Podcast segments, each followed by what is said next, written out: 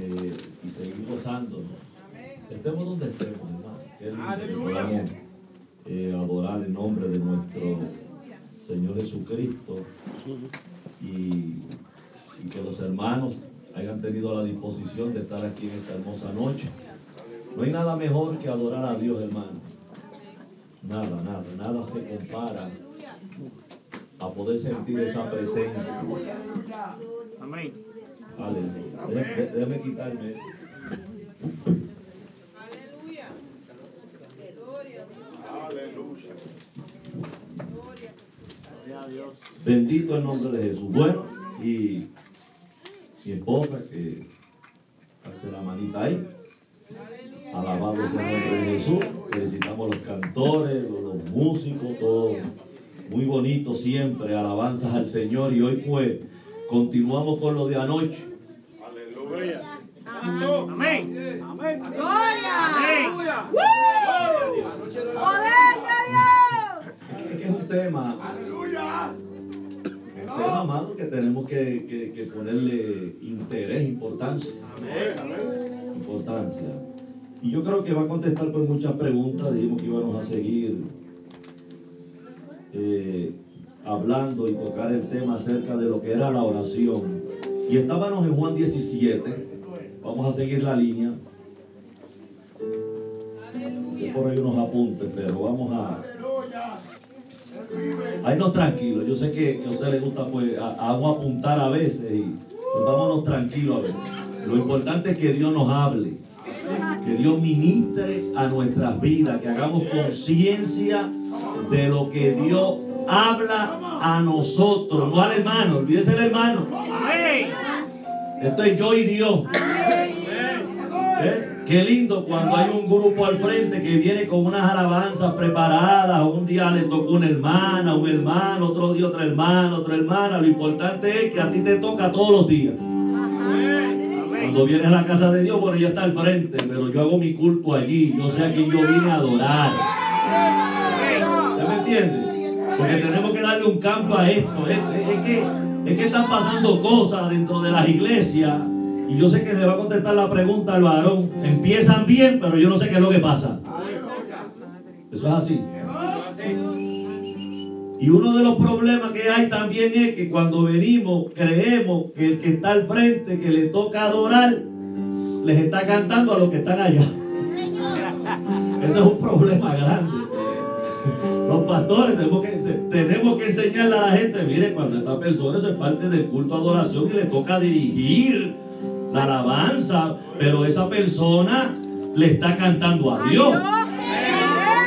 Vea, ahorita la, pastora se disculpó, no me juzguen porque voy a cantar por primera vez esto, ¿verdad? y tuvo que decir no me juzguen porque es que la gente siempre está, "Deja- déjame ver si canta lindo, feo, si se equivoca o no. Es que no le está cantando a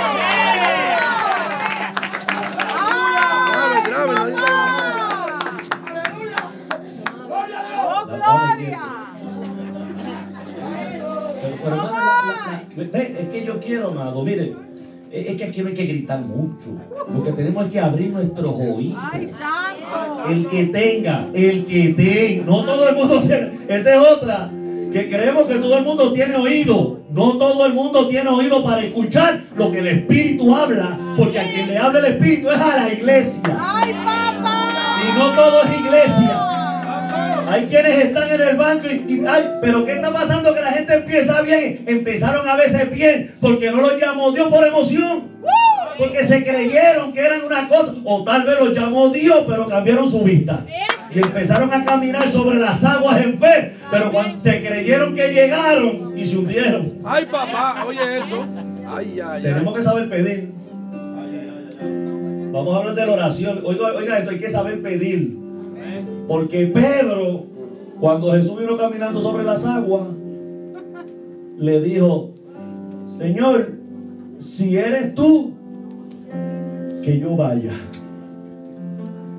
¿Verdad? Que yo vaya a donde ti. Y Jesús le dijo, y caminó sobre las aguas. Y cuando llegó donde Jesús, ¿qué le pasó? Se hundió. ¿Y qué fue lo que pidió? que cuando yo, Señor, permite que seas tú, permite que yo vaya a donde ti.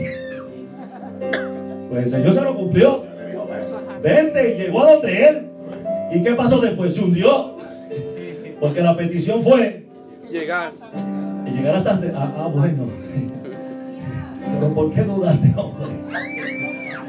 Pediste venir donde mí, pide también, Señor, que yo llegue donde ti, que cuando llegue yo siga agarrado de ti. ¡Ay, papá!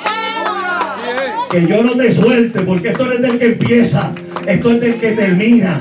Esto es una carrera, hay que saber correr esta carrera. Esto no es del que empieza, decía Pablo. Aleluya. Estamos en Juan, estamos en Juan, vamos a hacer calor. ¡Fuego de Dios! ¡Aleluya! ¿Está bien? ¿Está bien? Estamos en fuego. Yo no quería sudar, pero yo empecé. Cuando lleguemos allá. Bueno, 17 de Juan. Tenía unos apuntes. Ahí esta libreta. Yo creo que Dios no quiere que la use porque. Bueno, vamos a ver. Deja eso, vamos a ver. 17:20. Nombre Padre, Hijo y Espíritu Santo. Amén. Mas no ruego solamente por estos, sino también por los que han de creer en mí por la palabra de ellos, para que todos sean uno como tú, oh Padre, en mí, para que sean uno como tú, oh Padre, en mí y yo en ti, que también ellos sean uno en nosotros, para que el mundo crea que tú me envías. Puede sentarse, iglesia. Sabemos el tema, el poder de la unidad. El poder de la unidad. No hay nada más importante. Dame la hora aquí, yo, yo tengo que aprender a cortar porque no sé qué hora. El poder de la unidad. Para poder estar unidos, hay que orar. Jesús hizo una oración y le pidió al Padre por la unidad de su pueblo. Venimos en la línea de ayer. Fíjese que Jesús había dado unas instrucciones. Jesús había educado a unos hombres. Jesús en su ministerio, el propósito del ministerio de Jesús fue dar a conocer al Padre. Porque a Dios nadie le ha visto jamás. El Hijo del Hombre que está en el seno del Padre, Él le ha dado a conocer. Jesús había hecho un exégesis del Padre y descendió y dio a conocer quién era verdaderamente Dios. Fíjese que de Dios, del carácter de Dios se habla en todo el Antiguo Testamento. Hombres que, que, que nos impactan las experiencias grandes de, de la forma como Dios nos habla en, todo, en toda la palabra, especialmente en el Antiguo Testamento, acerca de Dios. El carácter de Dios. Parte de lo que era Dios, los hombres progresivamente lo iban conociendo porque era la forma como Dios se daba a conocer. Dios se dio a conocer progresivamente. Los hombres iban conociendo a Dios en parte, pero nunca llegaron a un conocimiento perfecto. Cuando Cristo vino, Cristo dio a conocer realmente al Padre. Cristo vino a, de- a- a desvelar o a revelar unos misterios que estaban escondidos, no secretos. Eran misterios, cosas que, que estaban escritas pero que los hombres no podían comprender. Fíjese que había un hombre en la Biblia llamado Daniel que era muy amado ante la presencia de Dios. Que Dios le dio unas revelaciones, sin embargo, él no las podía entender. Él vio una visión. Había un ángel explicándosela. Cuando él las veía eran tan grandes y tan terribles que muchas veces caía postrado, desmayado como muerto, dice la Biblia. Le sorprendían las visiones y preguntaba qué significaba eso. Y en ocasiones el ángel le decía, anda Daniel, tranquilo, es que eso no es para tu tiempo, séllala. Todo tiene un tiempo. Alma adora a Dios. Entonces vemos que, que Cristo, parte de su ministerio fue dar a conocer al Padre, escogió hombre. Cuando Cristo desciende, desciende en el poder del Espíritu, comienza un ministerio poderoso y era poderoso. Oiga bien, porque aunque Jesús era Dios, era hombre. Y todo lo que Jesús hizo, lo hizo bajo el poder del Espíritu. No lo hizo como Dios. Cristo siempre trabajó, pero en el poder del Espíritu. Listo el Señor. Y fíjese que era tanto así que Jesús dependía de la oración. Cada vez que Jesús ministraba por las tardes, se iban a descansar sus discípulos o a hacer sus deberes y Jesús subía al monte a orar. Porque para uno tener un ministerio exitoso necesita orar y entender que constantemente depende del Padre de que aquí no somos autosuficientes y que todo lo que hagamos desde que empecemos en nuestro caminar con Dios hasta que se acabe esta carrera, tenemos una dependencia total de Dios, porque aquí el grande es Dios, porque aquí la gloria es de Dios, aquí la dependencia es de Dios, todo lo que tengo se lo debo a Dios, lo que yo reciba es porque me lo da a Dios y tengo que ser agradecido siempre de Dios y dar por gracia lo que por gracia yo recibo. ¿Eh? O sea que todo lo que tengo es de Dios, es gratis, es una Se lo bendición. debo al Señor. Y fíjense que Jesús educó, enseñó. Sin embargo, a pesar de todo lo que él hizo y haber reunido y, la- y el pueblo vio lo que él hizo, él tuvo que orar al Padre. Y le pidió al Padre por, por, su cuerpo, por aquellos que el Padre le había dado. Oiga bien. Sin embargo, ese pueblo que se reunía y los que según iban creyendo y convirtiéndose, que se añadían cada día a la iglesia, nos podemos ir al capítulo 2 del libro de los Hechos y vemos que, que todo el que se salvaba se añadía a la iglesia. Y eso nos sigue sorprendiendo. Y la iglesia de todos los tiempos está buscando tratar de, revivir un Pentecostés. Y no lo ha logrado. Ni lo va a lograr. Puede haber un Pentecostés a nivel local. Como iglesia, o que todas se pongan de acuerdo y hagamos lo mismo en todo lugar como iglesia, y que aquí haya uno, aquí haya otro, allá haya otro, y en donde quiera, pues se, forme un, un- avivamiento tal. Pero es imposible de que yo venga a comer para acá o estar en los cultos con ustedes de Florida.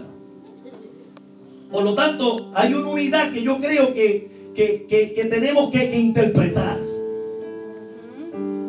Porque de nada sirve que la iglesia esté unida en la carne, socializando, y que en el espíritu esté separada. Ay, papá. Ay. Yo entiendo que la unidad de la que está hablando Dios es una unidad en el espíritu. Porque Pablo en ocasiones a los colosenses, a los corintios se lo dice, yo Pablo, ausente del cuerpo, pero unido en espíritu. O sea, mi corazón y mi mente están con ustedes. O sea, la vida que, que- que yo recibí del Padre, la revelación del Padre, yo se la transmití. Esa es la doctrina que hay que seguir. Y yo espero que lo que me dio Dios a mí, que yo lo estoy viviendo, lo vivan ustedes, estén donde estén. Fíjense que una de las cosas lindas que tenía la iglesia primitiva era que tenían todas las cosas en común. Y cada uno participaba del pan, de la comunión con los hermanos, de la doctrina de los apóstoles. Pero dejamos algo aparte. Que ahí dice que también participaban de las oraciones. La iglesia de Pentecostés era una iglesia de oración. ¿Ve? O sea, aquí vamos a hablar de la oración. Porque el poder de la unidad estriba en la oración. Por eso es que es tan difícil doblar rodillas e irse a la presencia de Dios. Porque es que sabe que cuando nosotros oramos se revoluciona el mundo espiritual. Si usted quiere despejar los aires, muchas veces no es un aleluya, un gloria a Dios y usted alabando, cantando corito. Para que se despejen los aires, recuerda, dijimos Daniel, Daniel estuvo 21 días y desde que dobló sus rodillas ya Dios lo había escuchado. Pero sucedía algo en los aires. Había una guerra, había una lucha, había una pelea. Esto no puede bajar el diablo, mira, esto no puede llegar allá abajo a pelear todo el mundo con el aire. Esto no puede llegar. Pero él seguía bajando. Y llegó la contestación. ¿Por qué? Porque persistió en la oración. Entonces fíjese que Jesús dio una promesa. Jesús prometió. Y si prometió, iba a cumplir. No se vayan, esperen la promesa del Espíritu Santo. Si Jesús lo, si Jesús lo prometió, yo nada más me tenía que sentar a esperarla. Sin embargo, cuando usted lee, antes de que descendiera Pentecostés, dice la Biblia que ellos estaban juntos, unánime, orando, ayunando orando y ayunando, esperando la promesa. Adiós, pero si es que tiene que bajar como quiera. Yo no tengo que orar y ayunar, si es que de va a llegar, va a llegar. Es que el hombre de Dios entiende que está en una guerra, porque el asunto no es, no es la promesa. Oiga bien, el asunto aquí no es que Dios haya prometido, porque cuando Dios promete, Él cumple. El propósito del ayuno y oración era por ello. Porque es que Dios prometió, pero si Él prometió tenía que esperarla y el problema era esperarla. ¿Cuál es el problema del hombre? La impaciencia. Es que cuando no oramos nos ponemos impacientes. Cuando no oramos, aleluya, perdemos la perspectiva de lo que Dios dijo y de lo que Dios habló. Y fue uno de los problemas que tuvo el rey Saúl. Samuel le dijo, espera. Pero veía el ejército venir y se tranquilo. Y veía la guerra y llegó a mirar para el lado, párate, este no llega, este no llega. Él dijo que venía. Él dijo que venía. Cristo dijo que venía y la gente se está cansando de esperar. Ahora creen, no viene nada. Está tardando mucho. Yo me voy, voy a disfrutarte. Dijo que venía. Y la gente se está cansando de esperar. Tranquilo que eso no está en la libreta. Estamos introduciendo. Ahora, el asunto, miremos la importancia de la oración. Cuando usted ora, usted depende de Dios. Ahora, mire esto. Es, que, es que aquí tenemos, tenemos, tenemos- Puede que mi esposa me esté grabando. Créame que yo no voy a escuchar mi predicación. Sé que a veces uno se escucha a ver si se equivocó, que dijo mal. Si dije algo mal, que me corrija alguien. Es que no me gusta. Y digo cosas a veces que, que yo no sé. Y yo no vengo a dar palos aquí a, nadie. Yo creo que hasta no he dado ninguno. Yo he dicho la verdad. Porque si entonces dar palo es decirle que, que Cristo cumple su promesa. Si dar un palo, decirle entonces que, que- que Dios lo que prometió lo va a cumplir, que el que, el que nos desesperamos somos nosotros, pues jajaré la cabeza a todo el mundo. Yo. Pero tengo problemas. Porque pensamos que orar es fácil. Y cuando le decimos a una persona ora, la gente nos dice, es que yo no sé orar. Y nosotros le decimos tan fácilmente, pero es que orar es fácil. Porque orar es hablar con Dios. Habla con Dios. Habla y él, y él te oye. Bueno, orar es hablar con Dios. El asunto es si de verdad Él me oye. Y otro asunto es si me va a contestar lo que yo le pido. Porque lo que el problema que tenía la iglesia de la segunda generación era todos nosotros en el siglo XXI sabe orar, pero en el primer siglo ya la iglesia confrontaba problemas. Y yo lo veo en el libro de Santiago. Porque está diciendo que todo aquel que esté falto de sabiduría, pídale a Dios que le den abundancia y sin reproche. Pero pida con fe. No dudando. Porque mira lo que le está diciendo Santiago a la iglesia. Porque no crea que alguno reciba, alguno que pida sin fe, no crea que recibirá cosa alguna del Señor. Ah, pues estaban confrontando problemas. Porque entonces cuando, cuando se va al capítulo 4, vuelve y le dice, pedí y no recibí porque pedí mal. Ah, pues no es tan fácil. Entonces vemos que esto no es cuestión, pastor, de, no, ha- habla ahí. No, no, no. Hay que saber hablar con Dios. Gloria al nombre de Jesús. Cuando yo voy a la palabra y vamos al Padre nuestro, al Padre nuestro. Creo que es el capítulo 11 de Lucas, pero, pero dice que, que Jesús venía de orar, estaba orando y venía de orar.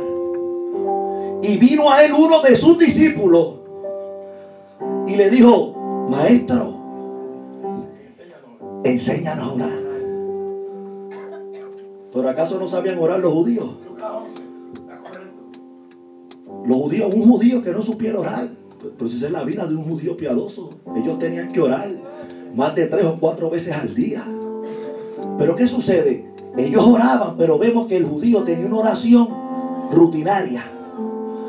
Con, palabras que, que Jesús tuvo que enseñarle, porque Mateo capítulo 6 es, es más duro cuando habla del Padre Nuestro. Porque ahí Jesús está yendo más fuerte. Y le está diciendo, mira, lo que pasa es que cuando oren, no pueden ser como los hipócritas. Que les gusta pararse delante de la gente en las plazas. Para que los escuchen orar. Con vanas repeticiones, palabras sin sentido, repeticiones vanas. Echándosela con jactancia. Les está diciendo, tú cuando ores, mete a tu aposento tu cámara secreta y cierra la puerta. Y Dios que te ve en lo secreto, te recompensará en público. Ahora yo entiendo que cuando este discípulo le pidió a Jesús, Maestro, enséñanos a orar como Juan enseñó a orar a sus discípulos. Es porque ellos veían un efecto en la oración de Jesús. Ellos veían que la oración de Jesús tenía que tener algo misterioso, algo. Porque es que cuando Jesús ora, vemos que cuando habla, su palabra no es como la de los fariseos. La palabra es como, como, aquel, como alguien que tiene autoridad. Cuando habla, los demonios se van. ¿Se acuerda cuando Jesús comenzó su ministerio que se metió al templo? Rápido que descendió, se mete al templo. Y cuando se mete al templo le dan una palabra y cuando comienza a hablar, había un hombre que estaba allí en la sinagoga, pero estaba endemoniado. ¿Quién sabe cuántos años llevaba ese hombre ahí visitando el templo, oyendo la Torá, oyendo los rabinos, oyendo el principal de la sinagoga? Los grandes oradores pasaban por allí y hablaban lindo y el hombre se gozaba y se iba, pero estaba endemoniado. Pero cuando llegó Jesús, un hombre de oración, lleno del poder del Espíritu Santo, y comenzó a hablar tranquilamente, se lo sacudió el demonio.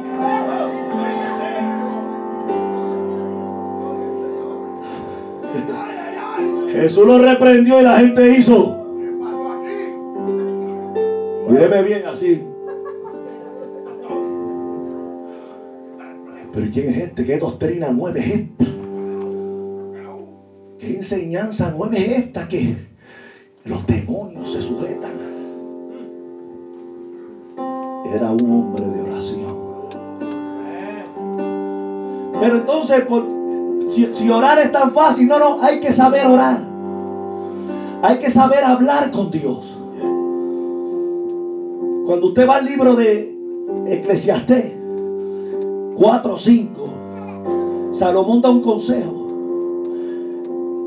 y dice, antes de ir a la presencia de Dios, piensa bien lo que vas a decir. Piensa antes de hablar. No seas como los necios. Recuerda que Dios está en el cielo y que tú estás en la tierra. Amén. Si no vas a cumplir, no prometa. Y la Biblia está llena de exhortaciones, de enseñanza para nuestra conve- conveniencia y nuestro diario vivir. Mire esto, amado. la palabra nos enseña a nosotros en el capítulo 6 del verso 10 en adelante, bien famoso y conocido por la iglesia. Nos dice fortaleceos en el Señor y en el poder de su fuerza. Y por ahí sigue hablando y nos está hablando contra quién es nuestra lucha. Famoso, famoso pasaje. ¿ah? Nuestra lucha no es contra sangre y carne, principado, potestad. Por tanto, y nos exhorta a tomar la armadura. La armadura del Espíritu. Y cada creyente tiene que armarse. Yelmo, presto del Evangelio, el escudo de la fe. Y todos nosotros armas de guerra, batalla. Y cuando usted busca allá, vamos al, libro de, Efesios. Y sigue por ahí hablando. Sobre todo tomás el escudo de la fe con que podáis apagar los dardos de fuego del maligno. Y tomás el yelmo de la salvación y la espada del Espíritu, que es la palabra de Dios. Amén. Pero dice el 18.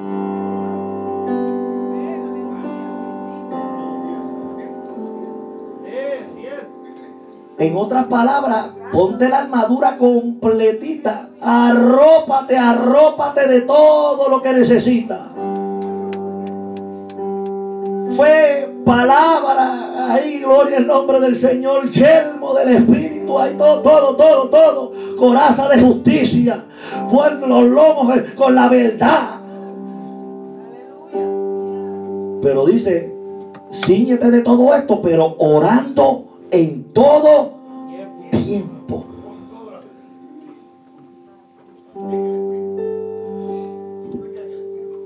Ahora mira lo que dice, orando en todo tiempo. Entonces, ¿dónde está el éxito de la iglesia? ¿Dónde está el éxito de nosotros como individuo en el Señor, como miembro del cuerpo de Cristo? O sea, yo, yo he sido llamado para vivir una vida de éxito. Yo he sido llamado para ser exitoso en el Señor sea, yo no fui llamado para vivir una vida en el Señor de derrota. Porque ¿qué pasa? Que yo era feliz en el mundo y lo que vengo aquí es a, pasar perturbación. No, no, no, no, no, no, no. Las aflicciones que vienen nos producen gozo. Tened por sumo gozo cuando en diversas pruebas, sabiendo que la prueba de vuestra fe produce paciencia. Es un gozo, hay que gozarse. Porque cuando usted ora vienen los ataques. Pero como usted está en el Espíritu, usted se goza. Mire, aquel que tiene a Dios, que se convierte a Cristo y se mete en esta guerra y se dedica a orar y a tener una relación con Dios. Porque oye bien, entrar en oración es entrar en relación íntima. Es entrar en una relación amorosa con su Señor.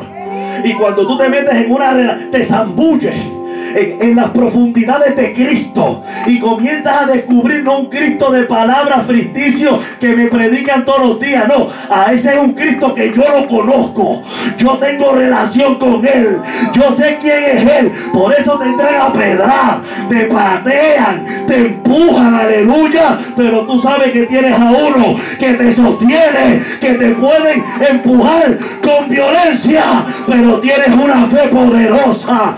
¿Cuál? mi amor por Cristo. A su nombre. Aleluya. Oh, eso lo hace la oración. Mire los cánticos, eso es parte. E, e, estos cultos, eso es parte. Esa música linda, eso es parte. E, eso es el gozo, el gozo. Pero yo tengo que aprender a pelear mis batallas. Pelea tú las tuyas y yo te ayudo. Pero si no puedo con la mía, ¿cómo te voy a ayudar con la tuya? Si no puedo con la mía. Eso es así. Si, hay una carga que me doble, como yo, pues si no puedo con la mía. Entonces yo me tengo que hacer fuerte en el Señor. Y, y superar las diferentes situaciones que vienen a mi vida. Cuando me hago fuerte y me siento fuerte, y mi hermano entre en una batalla, una guerra, una situación, yo me meto en el medio. Porque si pelea con mi hermano, tiene que pelear conmigo también. Le está dando al mismo cuerpo. Porque puede que yo haya pasado mi prueba y me sienta, el pastor, yo me sienta como que, wow, la superé, gloria a Dios, y estoy en victoria. Eh, pero ¿qué sucede? Que usted está acá en Richmond, pero yo estoy en Florida. Y allá usted se enteró que al hermano editor le pasó algo. Que como que como que do- doblegó. Algo lo, lo, lo ve. Y usted acá dijo, ay. Y el diablo me hinca por allá. Y usted acá dice, ay. Eh, Y el diablo me empujó. Y acá la iglesia está en el espíritu. Ay. No, para, para, algo está pasando, algo está pasando. ¿Qué pasa? Esta guerra es mía también. Esta pelea es mía, esta batalla es mía. ¿Qué voy a hacer? Vámonos a orar. Ahora que una oracioncita de Señor.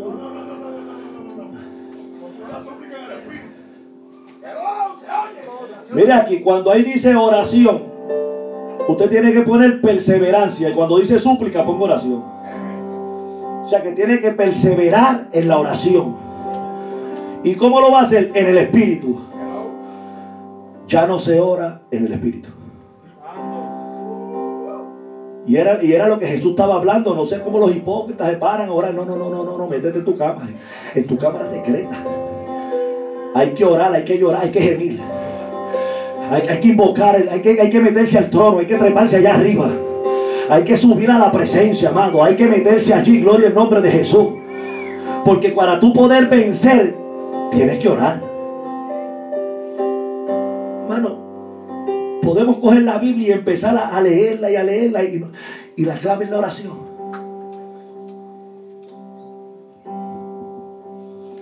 Ahora, le voy a contestar la pregunta, hermano, al pastor. Yo sé que él la sabe, que a veces uno dice esa pregunta, hermano, ¿qué pasa que la gente empieza? Y uno sabe.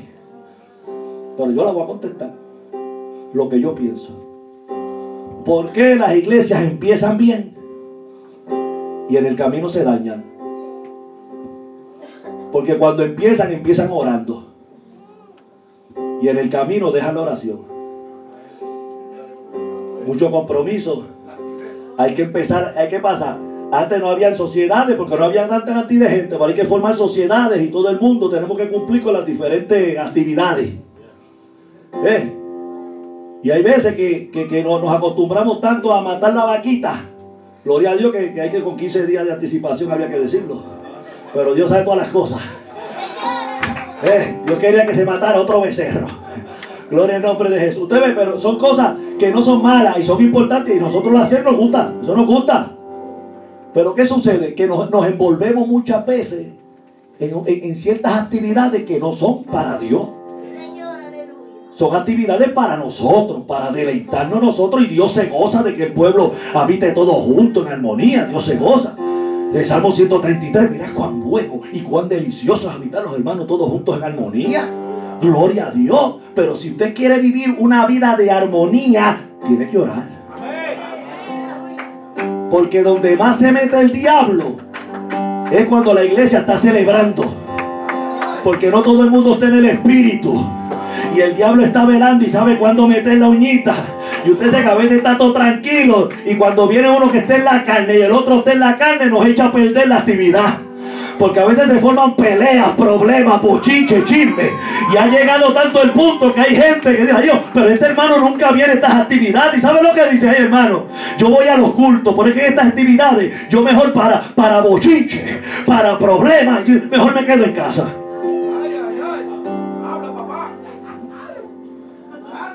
Pero oiga bien, eh, eh, yo creo que eso no está bien. Yo entiendo que uno vamos a disfrutar, a participar y debemos compartir, pero la situación es que hemos visto tan comúnmente esto en nuestras actividades. Pero el asunto es que la iglesia se ha envuelto en actividades y empiezan bien. Pero entonces, ¿qué sucede? Mira, hay los niños como que, porque empieza por el líder, él iría al pastor y las ovejas serán dispersas. Es peligroso que un pastor se vaya a la carne. Ay, que se vaya un hermanito por el pastor, vigile al pastor. Vigílenlo, vigílenlo, vigílenlo. Ahí está. No, no, no, no, no, no, no. Usted tiene, eh, eh, ay, que el pastor tiene que cuidar la oveja. No, pero usted tiene que cuidar al pastor. Aquí tú eres el pastor, el pastor, el pastor. Hay que defenderlo también. Exacto. Porque no, no, amado. Usted vele, cuídelo. Protéjalo. Porque es humano y es débil. Él está cumpliendo con un ministerio, pero depende de Dios. Ore por él, por su esposa, su familia. Si tienen hijos, por sus hijos. Que son los más criticados en el ministerio pastoral. Ay, pobre hijo de pastor, Dios mío. Oigan, el pastor tiene una lucha con un hijo y un hijo se pone medio carnuito y ve, ay, viene aquel día allá, pues si el hijo del pastor puede, yo puedo.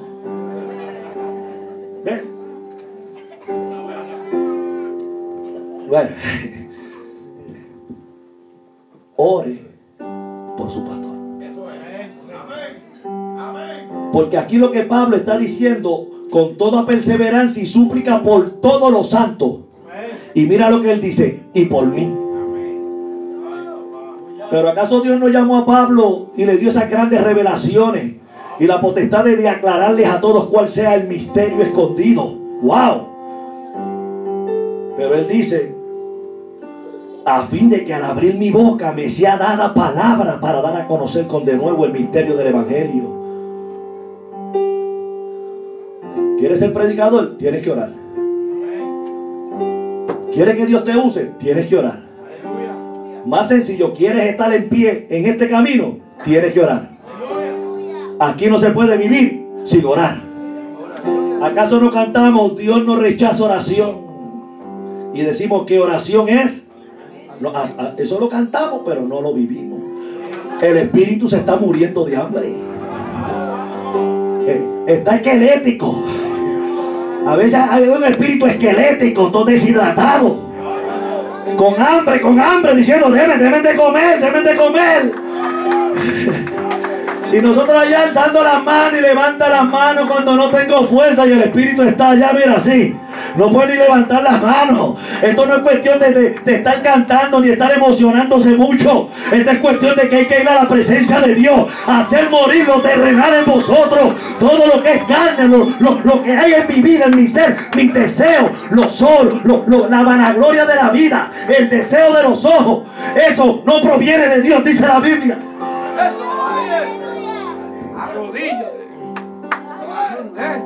Como que no es fácil ser cristiano. Bueno, Cristo dio mi yugo es fácil y ligera mi carga. El asunto es que nosotros lo estamos poniendo difícil. Pero el Evangelio es bonito. Es bueno. Es sencillo, hermano. Es que lo estamos complicando. ¿Sabe por qué lo hemos complicado? Porque no le hemos enseñado a las personas que llegan a que tiene que orar. Y estamos encontrando la oración aburrida. Y ese es el asunto que yo no sé, pues que yo me jodillo ahí. Lo que hace es que me duele la rodilla, me canso. A veces no sé ni qué decir. Pues Jesús enseñó a orar. Jesús le dio la clave. Lo que Jesús le dijo, yo estoy seguro que era lo que Jesús oraba en su intimidad. Jesús dijo, el Padre me oye porque yo hago siempre lo que le agrada. Él no me deja. El Padre siempre está conmigo. ¿Y por qué? Porque yo hago siempre lo que le agrada. ¿Y para qué es la oración? Para tener fuerza y poder hacer lo que a Él le agrada. Para eso es la oración.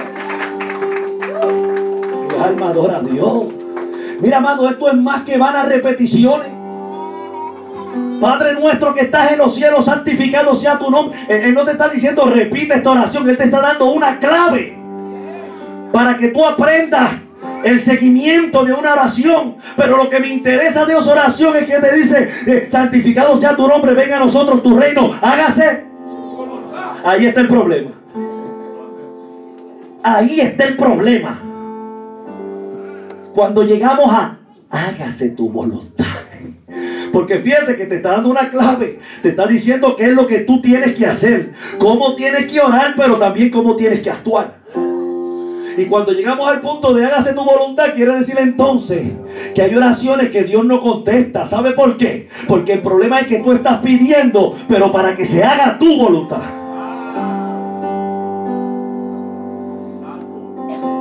Y aquí esto no es cuestión de que se haga lo que yo creo o espero, es que se haga su voluntad. Porque pedimos y no recibimos porque no sabéis pedir, pedimos mal para malgastar en nuestros gustos personales, en lo que yo quiero, en mis deseos. Así no se puede orar. Mire, es que es tan fácil, decimos orar que es tan fácil. Sin embargo, cuando Pablo le está hablando a la iglesia en el capítulo 8, le dice, le dice a la gente, pero es que, es que pedir como conviene, no sabemos. Y él dice, pero el Espíritu gime dentro de nosotros con gemido indecible. Porque pedir lo que nos conviene a nosotros, ni siquiera eso sabemos. Por eso es que pedimos mal. Pero dice, pero Dios que escudriña los corazones. ¿Sabe cuál es la intención del Espíritu? Oye, qué lindo. Entonces, ¿qué sucede? No sabes orar, ¿sabes una cosa? Había un fariseo que repetía, Señor, gracias a Dios que no soy como estos así. Pero había otro que estaba en una esquina, dijo Jesús, dándose en el pecho. Y lo único que decía era, Señor, sé propicio a mi pecador. Sé propicio a mi pecador. Oye, qué, qué nerviosos nos ponemos cuando nos mandan a orar. A veces hay gente que tiene la bendición de que puede orar y pedir. Y hay gente que estaban intercediendo. Hay gente que no sabe orar. Mira, a veces, hermano, es mejor a veces no saber orar. Porque Dios está pidiendo una cosa. Que se humille el pueblo. Que se convierta de sus malos caminos. Que se humille y que se arrepienta. Que se convierta. Gloria a Dios. Porque Él ha prometido venir y sanar tu tierra. Bendecirte, ayudarte y darte lo que verdaderamente tú necesitas. Aleluya. Mire esto. A veces mejor irse a la presencia de Dios. Cerrar sus ojos. Y meditar en lo grande que es Dios. Y en lo pequeño que tú eres. Y, empezar a decir, Señor, Señor, escudriña mi corazón. No sabes qué decir, pero dice, Señor, Señor, escudriña mi corazón. Déjame amarte, Señor. Déjame amarte. Señor, yo no, sé pedir. Tú dices que antes de yo venir a ti, ya tú sabes lo que yo necesito. Señor, yo lo que quiero es ser humilde delante de tu presencia. Señor, yo lo que quiero es amar. Yo, quiero que tú me llenes de tu amor. Señor, yo quiero aprender a conocerte. Yo quiero aprender a amarte. Ayú, ayúdame. Socórreme, Señor. Quebrantarse delante de Dios.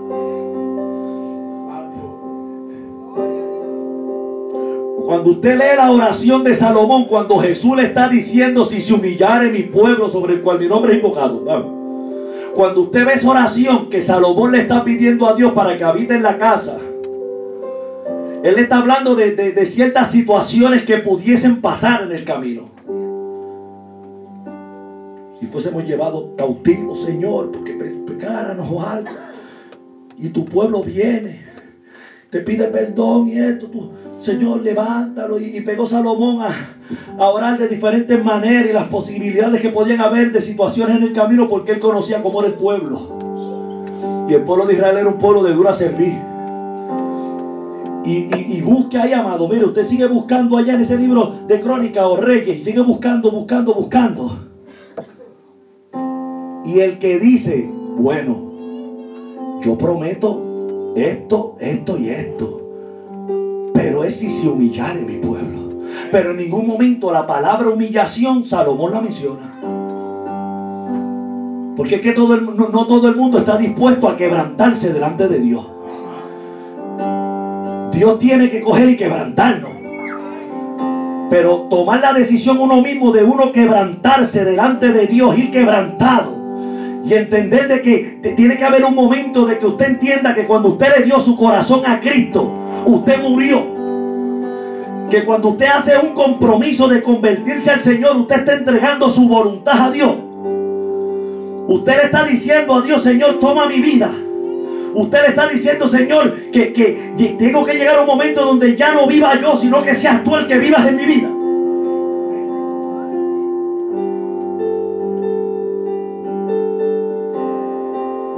El problema de los cambios en la iglesia es que la iglesia ha dejado de orar.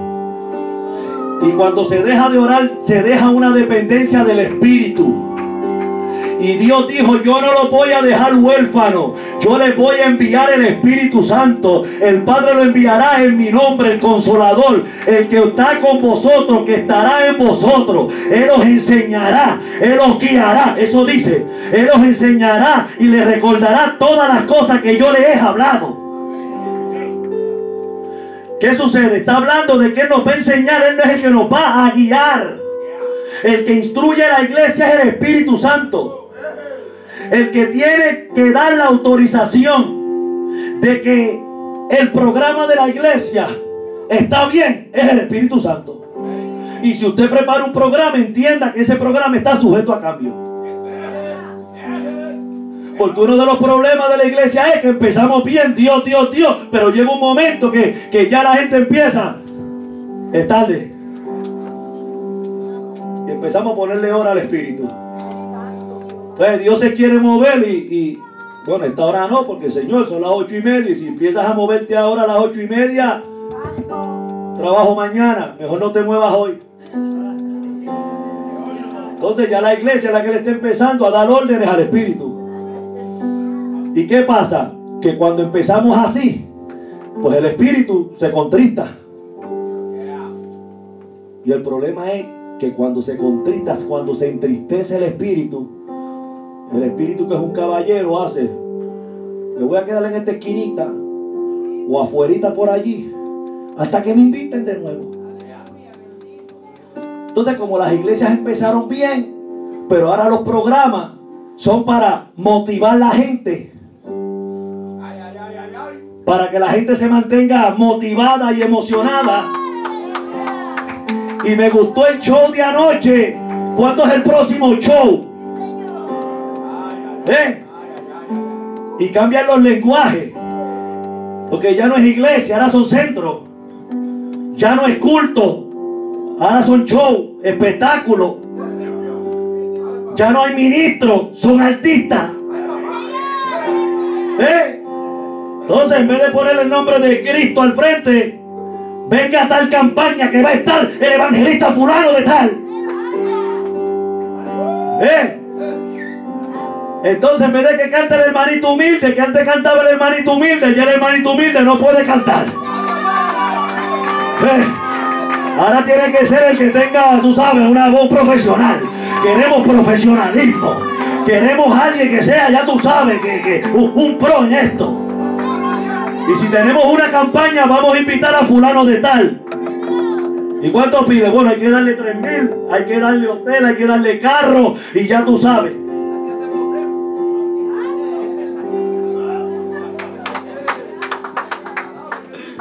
Hermano.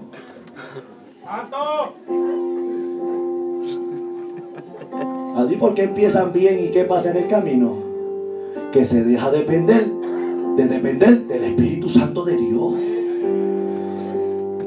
Porque para mantener la actividad del Espíritu en la iglesia, se tiene que orar.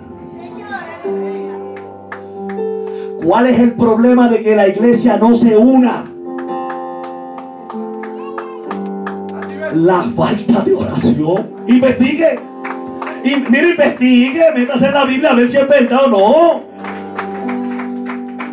Porque es que cuando se deja de orar, se pierde la armonía y la comunión entre los hermanos. Y como no hay comunión, como una unión, una unión en común, no tenemos las mismas cosas en común, nuestros pensamientos no están en el mismo orden ni en la misma línea, pues usted tiene que seguir por aquí porque yo sigo por acá. Ahí está. Entonces, ¿qué sucede? ¿Qué sucede? Que entonces ya hay una separación. ¿Por qué? Porque vienen los problemas doctrinales. Porque usted piensa de una manera y yo pienso de otra. Y en cuanto a gustos personales, puede haber división y separación. Pero en cuanto a la doctrina bíblica, tenemos que perseverar todos en la sana doctrina. Porque la palabra es uno y el mandamiento es uno, uno, uno, uno. Tenemos un gran mandamiento. Amarás a Jehová tu Dios con toda tu mente, con todo tu corazón, con toda tu alma, con toda tu fuerza. El segundo mandamiento es similar. ama a tu prójimo como a ti mismo. Pero cuando esto se pierde es porque se deja la oración. Yo creo que no se nos va a olvidar orar de aquí en adelante. No. ¿Ve? Santo. Entonces usted ve, usted ve que ahí es donde vienen las divisiones en la iglesia. ¿Por qué? Porque se ha dejado de orar. Y cuando se deja de orar se meten los problemas en la iglesia. Y, oiga bien, es necesario que vengan los escándalos. Pero hay por quien venga. Porque fíjese esto, mire esto. Eso de que la iglesia no pueden haber problemas, siempre van a haber problemas. El asunto es que cuando la iglesia está en oración vienen problemas, pero hay reconciliación. Se resuelven rápido. Cuando la iglesia ora, se resuelve esto rápido. Porque el hermanito va donde el hermano y le pide perdón. Si te ofendió, porque es que uno no, cuando uno está en oración, no le cuesta humillarse. Es un deleite, es una bendición humillarse. Porque cuando usted está en oración, usted está en el espíritu. Y cuando su hermano lo ofende, usted va donde él. Hermanito, ¿qué pasó? No, que hermano, pues perdóname. Ya yo no le hice nada. Yo no le hice nada. Pero la Biblia dice, vete tú y pídele perdón. Alabado sea el nombre de Jesús. Hay que vivir una vida en el Espíritu. Que se meta la armonía de Dios. Pero no es posible si la iglesia no ora. Entonces, ¿dónde estriba el poder de la unidad? En la oración. El amor de Dios se pierde si no se ora. ¿Cuál era el problema de Éfeso en Apocalipsis? Ha perdido el primer amor. Ahora te puedo tirar un mensajito, Valerie. Yo puedo predicar, Valerie. Valerie tiene un mensajito que yo lo puedo robar. Sí, cuando usted va al libro de Apocalipsis, ella es la teóloga Valerie Narváez. Y, y uno lee realmente la iglesia de Éfeso que usted sabe que fue la que Jesús le dijo, has perdido el primer amor. Pero es interesante de verdad que Jesús le dice, yo conozco tus obras. Mire, esta iglesia. Y tu arduo trabajo. Una iglesia que trabajaba. Y paciencia. Eso pero, escasea la iglesia, pero Efeso lo tenía y que no puede soportar a los malos, ese celo, wow, poderoso que había en la iglesia de Éfeso. y has probado a los que se dicen ser y los has hallado mentirosos, discernimiento espiritual. Y has sufrido, wow, estoy profundo. Y has tenido paciencia y has trabajado arduamente por amor de mi nombre. Había amor. Había amor en la iglesia por amor a su nombre y no ha desmayado. O sea, esto no es una iglesia que se rindió. Esto era una iglesia militante. Una iglesia que estaba firme en la obra de Dios.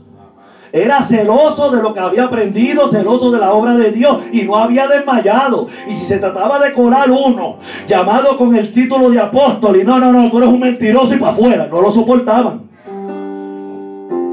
Pero tengo contra ti. Pero ¿y cómo es eso entonces? Pero no está diciendo que es una iglesia que trabajaba por amor.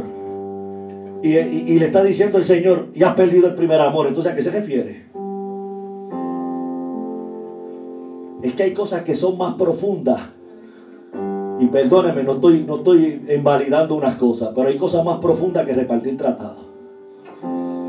Hay cosas más profundas que evangelizar, que son importantes. Hay cosas más profundas que, cultos como esto y, que, y campañas. Hay cosas que son más importantes que campañas, que cultos, que cualquier cosa.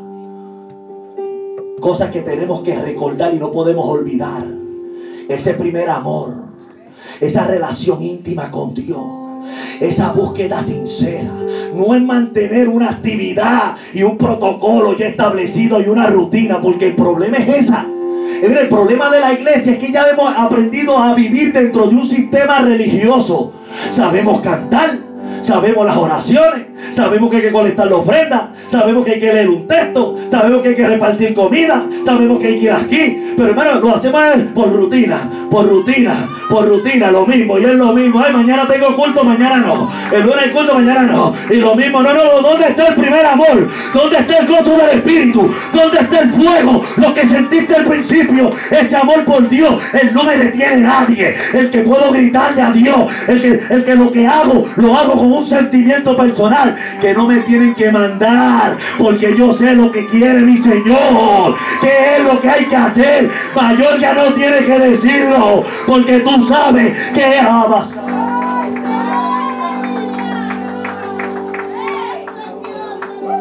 No podemos volver, ay, ay, ay, ay, ay, hermano. No podemos ser mecánicos. Sí, así mismo estamos, hermano. Así mismo. Si nadie me envía, no. Algo que me impactó de un mensaje que escuchaba de alguien, no voy a mencionar el nombre. De un varón que es un gran evangelista ahora. No sé si usted el testimonio porque está por ahí por YouTube. Pero yo oía que el pastor, el pastor escogió 10 hermanos para que se fueran a evangelizar. Y el domingo cuando llegaran esa semana, ellos iban a testificar de lo que Dios había hecho. Y él tenía un deseo de trabajar para Dios, pero a él no lo mencionaron. Y él siempre esperaba que, porque él estaba orando y buscando a Dios, estaba en ese primer amor y él quería crecer en el Dios y buscar y él deseaba, pero no le daban parte. Y cuando contaba ya, yo saben, los hermanitos, los predicadores y los mira, hermano, hermano, hermano fulano, hermano sultano, eh, ya ustedes saben, están nombrados. Cuando llegó el domingo, vamos a los hermanos que se nombraron para que cuenten sus experiencias. ¿Qué pasó? ¿Cuántas almas? Y allá dijeron, hermano, fuimos, pero... Sí, hermano, estuvimos allí, nos gozamos, pero... Los días dijeron lo mismo. Y el hermanito que tenía deseo estaba...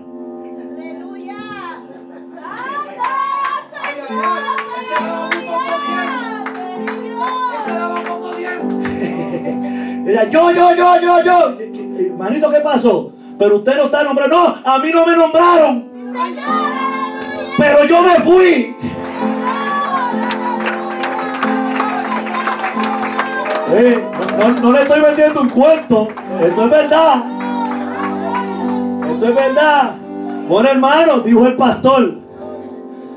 Actualmente está pastoreando en la Florida el pastor, un anciano de años. Bueno, hermanito, este, usted no estaba aquí nombrado, pero diga, no, es que yo estaba esperando que me mencionaran, pero como no me mencionaron, yo dije, bueno, yo trabajo para Dios. Y agarré mi bocina, agarré mi micrófono y me fui para el caserío tal. Pues venga, pase por aquí cuente qué pasó. Bueno, cuando agarré el micrófono, me paré en una esquina, le pedí luz al bar de la esquina y empecé a predicar a Cristo. ¿Y qué pasó? Bueno, vino el dueño del punto, o vino uno del punto de droga y me puso un cañón en la cabeza y me dice, si no te vas de aquí, en cinco minutos te vuelo la tapa de los sesos. Y yo me quedé paralizado, pero salió el dueño del punto y dijo, mira atrevido, ¿quién te mandó a ti a coger y amenazar a ese hombre? Deja a ese hombre que predique tranquilo la palabra del Señor, porque el que le voy a volar la tapa de los sesos soy yo a ti si te metes con él.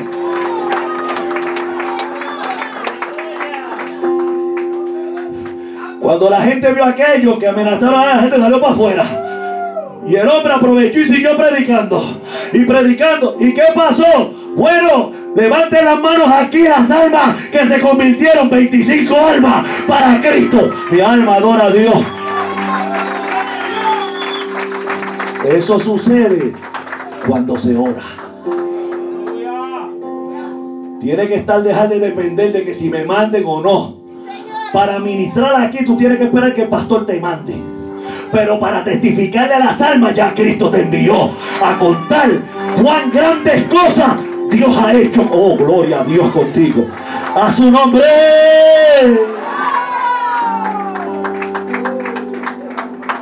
Por eso la gente empieza bien y termina mal. Si no me mandan.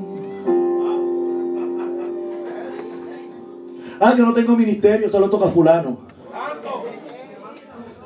¿Te acuerdas de Charlie Mercado? Con tu testimonio una vez, ¿te acuerdas? Él estaba hablando de que predicando y la gente estaba allá porque estamos hablando de- de- del- trabajo para Dios, del amar la obra de Dios. Y todo el mundo estaba y dice que ese culto terrible, un culto glorioso. Él va a una iglesia bien grande allá en un pueblo en Puerto Rico, que una iglesia enorme. Y él dice, él estaba de, él evangelista, pero trabaja de conserje en la iglesia también. Y él dice, oye hermano, yo cogí, cogí un papel y le hice así. Y lo tiré en el pasillo de la iglesia. Y cuando pegó a salir la gente, todo el mundo le pasaba por el agua el papel y hacía así, le hacía. Y él decía, y se le quedaba mirando a los hermanitos y a los ministerios, a los que tenían ministerio en la iglesia. Salió todo el mundo y el papel allí. Ay, que si hay que amar la casa de Dios. Que si hay que ser celoso con las cosas de Dios. Ay, el altar es el tema, pero vemos un papel en el piso. Yo no lo tiré, yo no lo recojo. Hay que matar ese orgullo espiritual. Y hay que volver al primer amor. Y para volver al primer amor hay que orar y entender que esta obra es de Dios. Esta obra no es del hombre. Tú no le sirves al hombre, tú le sirves a Dios, a su nombre. Estamos calentando.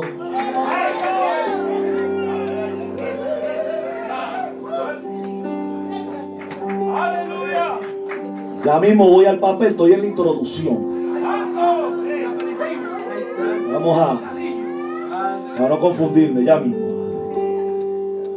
No amado, estoy bromeando.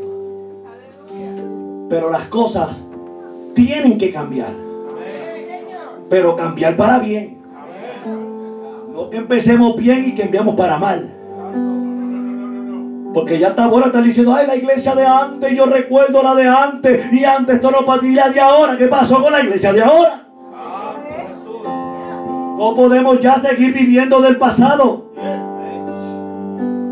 Dios no cambia. Dios ha prometido.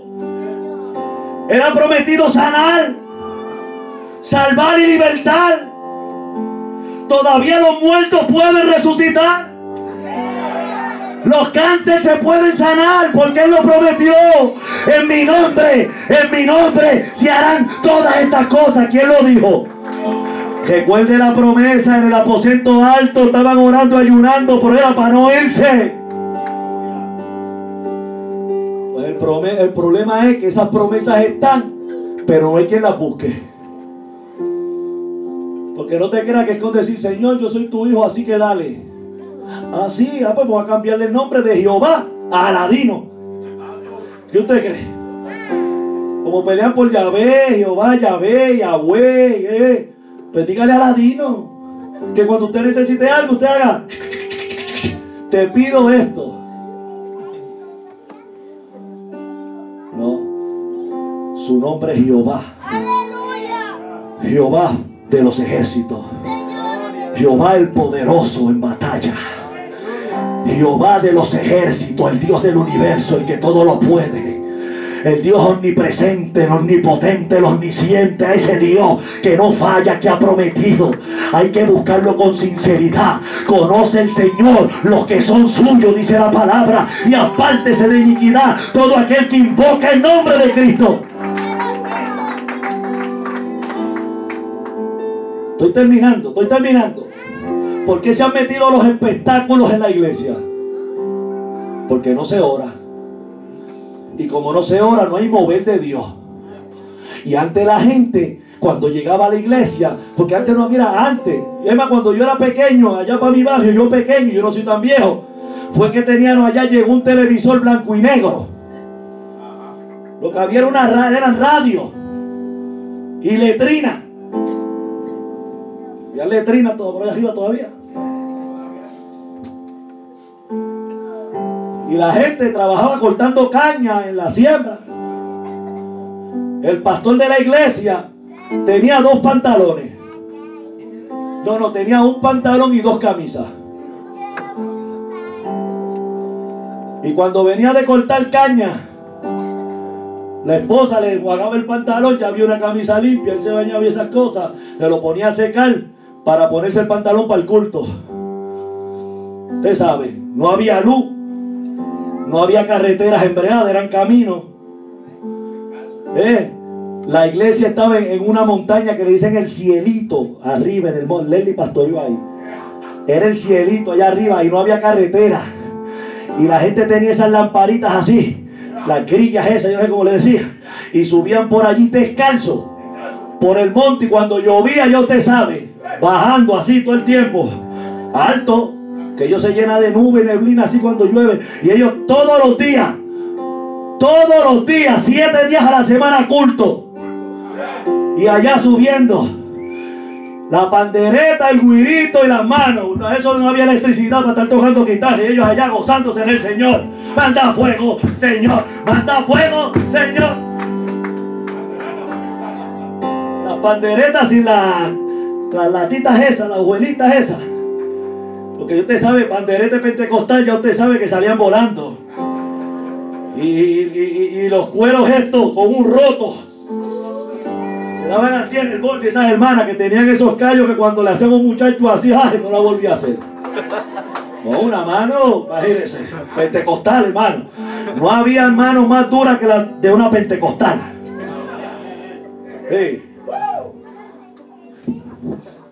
Pero con esa sencillez se adoraba a Dios. Y los vecinos cuentan, oiga bien, yo lo escuché testificar, los vecinos cuentan que se oían los gritos de los demonios en el monte. Oiga, se oían los gritos porque lo que predominaba antes de llegar al Evangelio era el espiritismo, el santerismo. Allá se adoraba Changó, Batalaye, Mayá, toda esa gente. Señor lo reprenda. Pero cuando llegó Evangelio, se predicó a Cristo. Y la gente empezó a convertirse a Cristo. Y Changó se tenía que ir. Y pegaron escasear las brujitas y los brujos. Y la gente veía un poder diferente y se convertían. Y los demonios salían. Y las almas se salvaban y perseveraban. Y todo era lo mismo. Yo nací, sí, una quitajita, un amplificador pequeño, pero, pero todo era igual se seguían cantando los mismos coros. Las predicaciones eran iguales. Había humildad sencilla y se procuraba guardar la palabra. Y el devocional era el mismo siempre. Pero la gente se gozaba. Y se hablaba en lengua. Y no había tanta medicina y la gente, si me sana el Señor, yo para el doctor no voy. Sino que me lleve. Y se, se sanaba la cangrena los tétanos. Había un anciano en la iglesia que había que picarle un dedo. Él dijo, no, yo, aquí se predica que Cristo sana. Y si me quiere llevar, que me lleve. Murió de viejo, sí, porque no uno murió de tétano. ¿Ahí por qué las iglesias cambian? Porque hay falta de unción, falta de búsqueda, falta de oración, falta de mover del Espíritu Santo. Oiga, si hubiese sido necesario un embeleco la Biblia lo dijera. Hay cosas que yo no es que yo esté en contra, pero oiga bien. Si hubiesen hecho falta payasitos en la iglesia, la Biblia lo dijera. Si los niños necesitaban juguetes, la Biblia lo dijera. Wow, este vino caliente, no, no es caliente la palabra. Si la Biblia lo dice, pues entonces. Si los jóvenes necesitaban, necesitaban una machinita, la Biblia lo dice. Pero es que, óyeme bien, no hay que gritar. Es que cuando se mete el Espíritu Santo, Jesús dijo, yo le voy a enviar el Espíritu Santo. Y cuando venga el Espíritu Santo, me seréis testigo Jerusalén, Judea, Samaria y hasta los confines de la tierra. Y tú sabes qué pasa, que el gozo de la iglesia era tanto que hubo una unidad tan grande que todo el mundo estaba gozoso de haber abrazado el Evangelio. Oiga esto, cuando yo llego al capítulo 8 del libro de los Hechos, dice la palabra que había un varón llamado Saulo que respiraba amenazas de muerte contra la iglesia.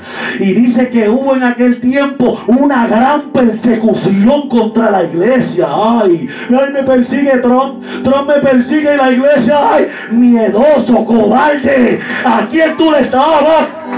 ¿A quién tú le estás sirviendo?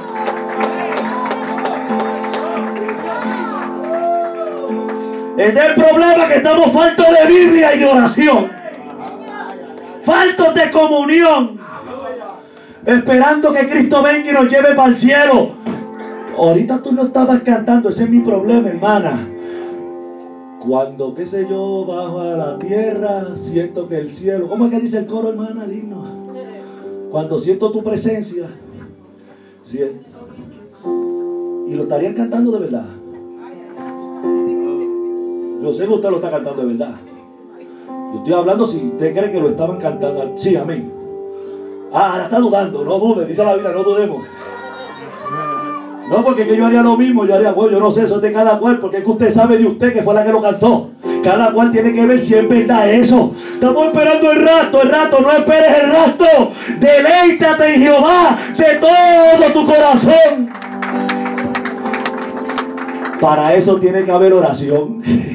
Para que Jehová sea tu deleite, tiene que haber oración porque la oración lo cambia todo. En la oración hay transformación, aleluya. Entonces podremos cantar cuando el pueblo del Señor alaba a Dios. Suceden cosas. No, no, no, pero el problema es que estamos haciendo mucho alboroto, estamos siendo como metal que resuena y lo que retiñe, porque es que las cosas cuando se hacen en el espíritu salen de aquí para afuera. Porque cualquiera puede ser un adorador, pero verdaderos adoradores no es todo el mundo. Sí, cualquiera puede adorar. Usted ve que los católicos adoran. Hasta los budistas adoran. Es más, tienen más reverencia que nosotros los budistas. Gacho. Ahora viendo un programa, vale, en estos días, una persona que fue allá a visitar allá ese sitio por allá abajo. Y cuando, y cuando vio, sirven a Buda. Y fue un templo budista. ¡Qué reverencia! Se fue a tomar un selfie uno y vino un guardia. ¡Eh! No, no, no, no, no. No. Está el rostro de Buda ahí. Si quieres tomarte un selfie, tú tienes que irte más abajo que Buda. Que Buda se vea por encima de ti, entonces te toman la foto. Él fue con la novia, una muchacha que tiene tatuajes por quiera, pantalla por aquí, por acá, por acá. Pero, pero enseñó el bien y hace, porque es inconverso el, hombre, pero presentó. Presentó así. Mire, para entrar aquí las restricciones. Y usted veía que, que, que, que enseñaban una espaldita de mujer destapada. Aquí no. Este es el templo de Buda. Había una mujer así de espalda bien apretado, enseñando, o sea que le gusta cuando tienen enseñar. Aquí no. Ah, sí, no. Un círculo y aquí no. Y usted veía a esa mujer, una inmoral indecente, que fue al templo de Buda y estaba desde aquí hasta los pies y con una cosa así arropada, así completa. Si no, no puedes entrar al templo de Buda. Pero ¿sabe cuál es por qué empezamos bien y terminamos mal? Porque como Jehová es tan bueno y tan amoroso, y como Jehová es mi pana, Ah, Jehová es mi pana, chacho, tú sabes, Jehová está pasado, eres mi amigo. Y hemos perdido la reverencia a Papá Dios.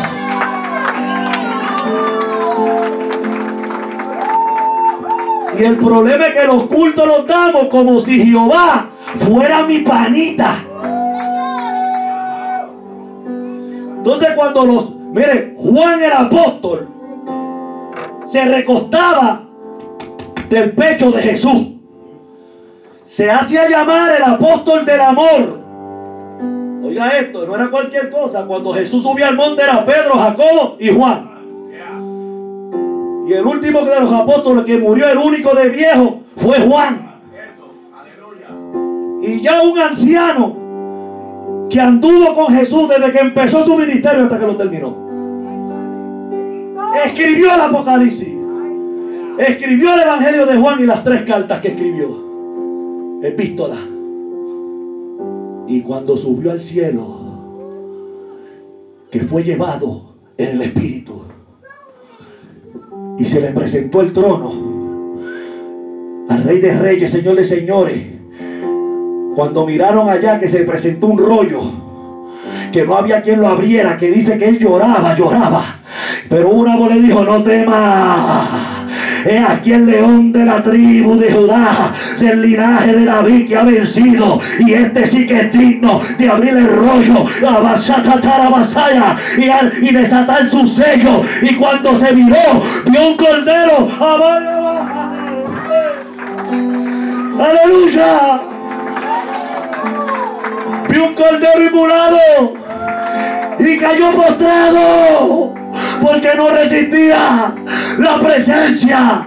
Y aquel era Jesús, aquel que recostaba su pecho, ahora no era digno y cayó postrado porque ahora él es rey de reyes y señor de señores. Él no es panita de nadie. Él no es juguete de nadie. Él no es marioneta de nadie. Él es Jehová Dios. Tiemble delante de él toda la tierra. Estoy que reviento aquí. Estoy que reviento. ¡Oh, gloria! Levanta, levanta, levanta esa mano y adora, adora, adora. Adora, adora, adora, adora. Se tiene que acabar el relajo. Hay que empezar a guardar reverencia delante de Dios.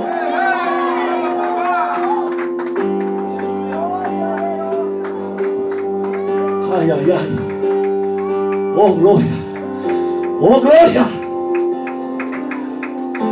Por eso es que la gente no tema. No teme traer bailarinas a la iglesia. Por eso es que no teme montar un ring de voceo. Por eso es que no temen traer una piscina y ponerse traje baño y bañarse dentro del templo. No hay temor, pero empezaron bien. ¿Qué pasó? Le faltó relación. Le faltó oración. Le faltó búsqueda. Antes de tomar decisiones y hacer un programa del año, se los olvidó irse a la presencia de Dios y preguntarle qué tú quieres, papá. A Dios no habla, Dios habla todavía. Entonces tenemos que estar. Siéntese cinco minutos. Siéntese, yo no sé qué hora es, a ver. Ahí estoy empezando. No, si antes cuando estábamos en la barra, llegábamos el otro día. Y no nos importaba dejar el sueldo de toda la semana y cuando la mujer hace falta leche, ahí lo dejé en la barra con mis amigos. A Dios hay que respetarlo. Y todos le hemos faltado el respeto a Dios en una forma o la otra. Pero a Dios hay que empezar a guardarle reverencia. En el pueblo no espere la unidad de los hechos. No va a haber unidad de la iglesia como nosotros la queremos. No la va a haber. Porque uno no puede jalar por un lado y el otro para otro. Y el problema es que vamos a seguir jalando para todos lados. Porque la unidad que quiere los líderes mundiales, yo soy uno que yo no me voy a unir. Porque yo no soy ecuménico. Ni en un sincretismo de que hay muchos caminos, pero todos los caminos nos llevan a un mismo Dios. Mentira del diablo. Hay un solo camino. Y se llama Jesús. Ah, pero ya el Papa lo dijo. Y sí. Hubo un evangelista que murió hace poco el más grande que ha habido en los Estados Unidos, que tenía problemas, quería la unidad de la iglesia, pero había un problema. Busque la entrevista que está en YouTube, búsquela. Busque cuál era el problema que tenía el viejito. Yo no digo se ha perdido, yo no sé, allá es. Pero el problema era, y usted lo escucha y dice, es que el problema, el problema aquí son los fundamentalistas, que siempre tienen un pretexto o tienen un texto para protestar. Ah, pues yo soy fundamentalista. Yo, yo, yo soy fundamentalista. Yo soy el primero que, que no, por mí no se une la iglesia, por mí. No. Ahora, con la verdadera sí. La que guarda la palabra, la sana doctrina, que entiende que Dios es santo, que hay que guardarle reverencia. Estamos bien. Estamos bien. Que hay que adorar a Dios en espíritu y en verdad. Ah, pues yo lo creo. Amén. Que no hay estatuitas de por medio, ni que por medio de María, ni los santos. Ah, pues estamos bien, estamos ahí, ¿ves? Ya estamos empezando a hablar. Ah, no, pero es que aquel como Austin tiene 25 mil, que renunció los otros días, y él dice que no, porque ellos tienen a Dios y lo aman, y vende 3 millones de libros, y ese es el grande, y lo entrevista a la televisión.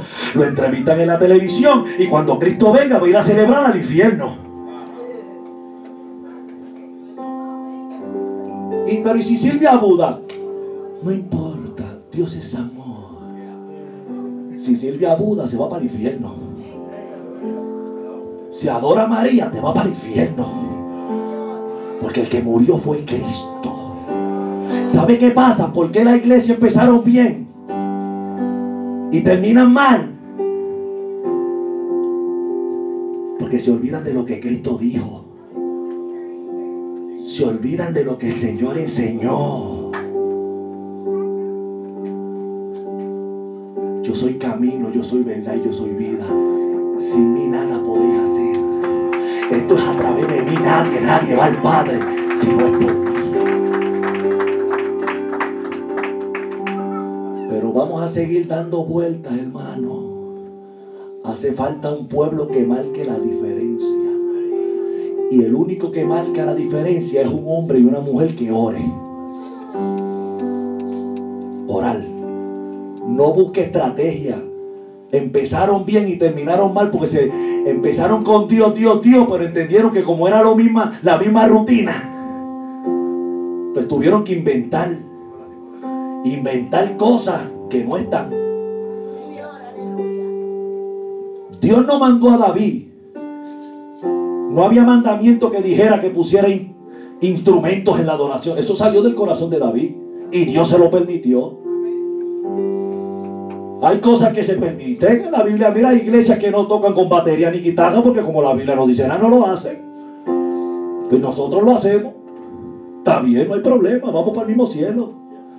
A mí el piano y la guitarra no me van a salvar. No hay problema. Son cosas, son cositas que no hay problema.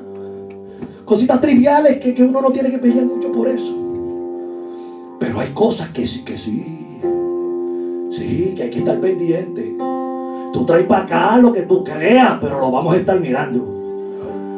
Pues yo soy profeta. Y si habla un profeta, yo como profeta me siento ahí a escuchar el mensajito. A juzgar a ver. No te voy a decir amén a todo lo que tú digas. Yo voy a escuchar a ver si es verdad, si pasa por la Biblia o no. Ya usted bebé. Entonces evitamos de que nos dañemos. Porque se acuerda que el tiempo, va a terminar ya cuando Eliseo, ahí tenemos hambre, Señor.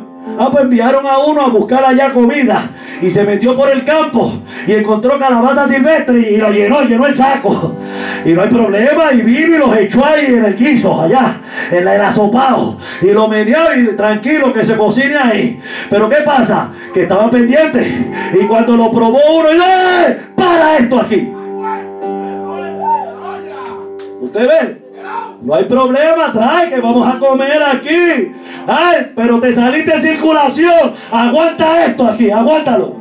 Se dañó el culto. No, pero hay que pararlo al momento, pastor. Hay que pararlo al momento, hay que cortar. Porque hay muerte en la olla. Esto hay que limpiarlo. Para comerse esto hay que santificar esto, hay que limpiarlo. Porque usted es responsable de una iglesia. Usted le tiene que dar cuenta a Dios por lo que Dios puso en sus manos. Y si estoy empezando, empiezo con dos o tres, pero empiezo por la palabra. Y todo el que venga se tiene que meter a la palabra. Y cuando pasen 5 y 10 años, ahí este no cambia, ni pienso cambiar. Empezamos por la palabra y terminamos por la palabra. A su nombre.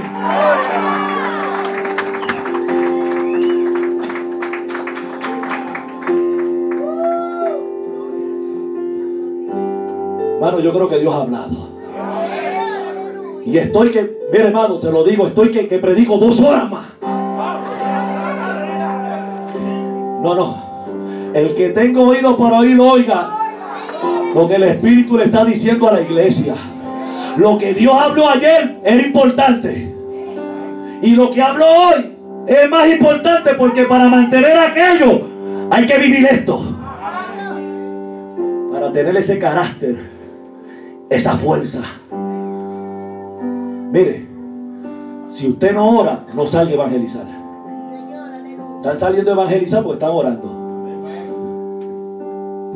Pero hay que definir cuándo es que la oración está como que completa, complementada. Entonces vamos a hacer una oración para salir que Dios no, no, no, no, no, no. Creo que lo conté la otra vez que vine, pero oiga bien. En la oración hay poder. Yo tuve mucho, y lo sabe Leslie Manadamari, muchas veces yo me paraba en seco en la iglesia y paraba los programas completos. A veces tenía salidas que no cumplía, porque sentía de Dios pararlo completo. Una vez visité un anciano y me encontré con la presidenta de una iglesia y me dijo, adiós, mira el falso, a toda boca. En un centro envejeciente. Beber el falso, me dijo una hermana y el pastor, hermana, cálmese. Es que este es un falso. A toda boca y yo. Me dijo que iba a respaldar la actividad y no fue. Fue que yo le dije que iba a ir. Faltaban unos meses. Pero Dios a mí me dijo, corta con todo, pon la iglesia oral. Porque ¿qué voy a hacer yo? ¿Respaldarla a ellos o hacerle caso al maestro? A orar. Porque estamos evangelizando y dando cultos en la calle. Pero cuando yo veo que no se convierte nadie que las cosas se ponen, no, no, para, para esto, para esto. Nosotros no venimos aquí a perder el tiempo. Y la iglesia se iba en ayuno y oración. Y se iba en ayuno y oración. No, vamos a seguir ahí orando y ayunando. No, no hay culto. Olvídate de los cultos y los cultos. Aquí venimos a orar. Una vez empezamos a orar y recuerdo que fue mi mamá que viene y me hace. Yo estaba en el altar. Mira, Eddie, son las diez y pico de la noche. Que los hermanos están preguntando que qué se va a hacer. Y yo, ¿cómo que qué vamos a hacer? Pues aquí se vino a orar. Pero son las diez y media. Pues porque sé que tenía que ir, que se vaya. Cuando termine el último de orar, que el último cierre la iglesia. Así era. Ahora, ¿qué pasaba? ¿Qué pasaba? ¿Qué pasaba? Como el varón, creo que se fue, no sé si el que se fue una persona aquí, como personas inconversas. Le decían, no, hermano, usted nos permite hacer una oración por usted. Así era. Y hacía, no, no, hermano, la oración es sin compromiso, no es que vas a aceptar a Cristo. Es que nosotros tenemos una costumbre, grandes recuerdos. Tenemos una costumbre en la iglesia y es que nos gusta orar por las personas que nos visitan. Es solo una oración. Ah, bueno, si es así, sí. No, pues, si puede, pase al frente. Y la persona se paraba así. Y yo le decía, hermano, ah, Damari, Leslie, Jamonita, Cabrera, fulana, ve acá. Lisi, vamos a orar por este siervo que está aquí. Usted puede cerrar tus ojos. Y ahí yo decía, liberación, liberación. Pero no podía decir que se oyera. Pero los hermanos ya sabían, liberación, liberación. Mira, hay vida que quieren a Cristo y saben que lo necesitan, pero no pueden confesarlo porque están atados. Ellos no pueden ser libres por sí mismos. Ellos necesitan que alguien los liberte, el Espíritu Santo. Y el poder del Espíritu Santo reside en la iglesia. Se nos ha olvidado que tenemos el poder. ¿Sabe por qué se nos ha olvidado? Por falta de oración. Porque cuando tú oras, estás consciente de que el Espíritu Santo siempre está en medio de ti. Siempre está contigo. Está en ti todo tiempo, en todo momento. Y cuando tú eres fiel a Dios en la calle, le eres fiel, aunque no te esté viendo el pastor ni ningún hermano. Porque tú sabes que tú estás con el Espíritu Santo al lado y sabes que le tienes que ser fiel a Él. En el 90% de los casos, no sé si exagero, creo que me fui bajito, por una oración. Esa persona que pasó sin nadie tocarla, pegaba.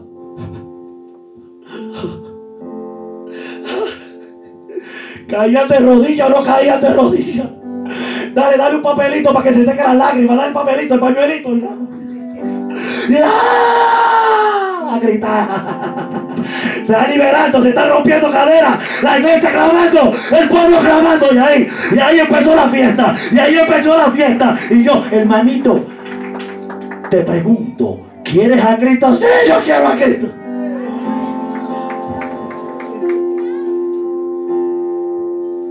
Si tú hablas con Dios, las cosas cambiarán.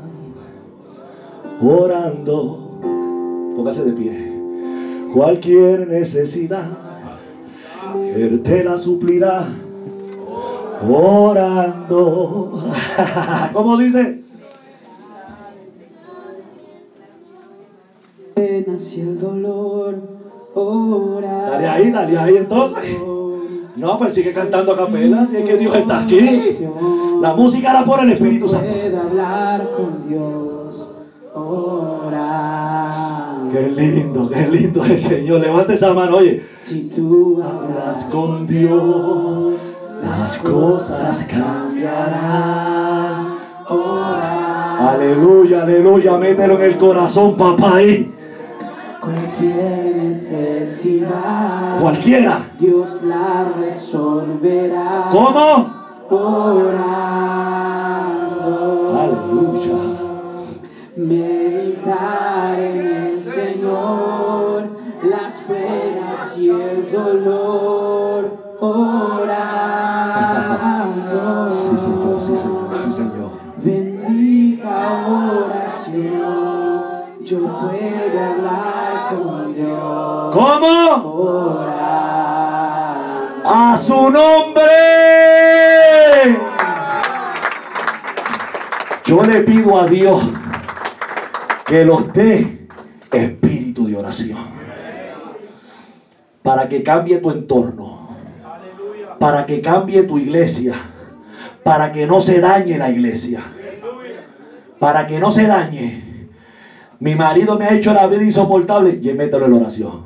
No le grites, no pelees. Mételo en la rodilla. Mételo en la rodilla. Acuerdo aquella pastora que conocí en el pueblo de Canóvano, una pastora que me dijo, mira, tú ves este, una iglesia, hermano, y un sol, no, aquello era una cosa gigantesca, una anciana, wow. Mi mejor ayuda, mi mano derecha, ese hombre que usted ve ahí, mi esposo, me hizo la vida imposible. Y yo ahí sirviendo a Dios, cumpliendo mi ministerio, y él llegando borracho, con mujeres, haciéndome la vida imposible.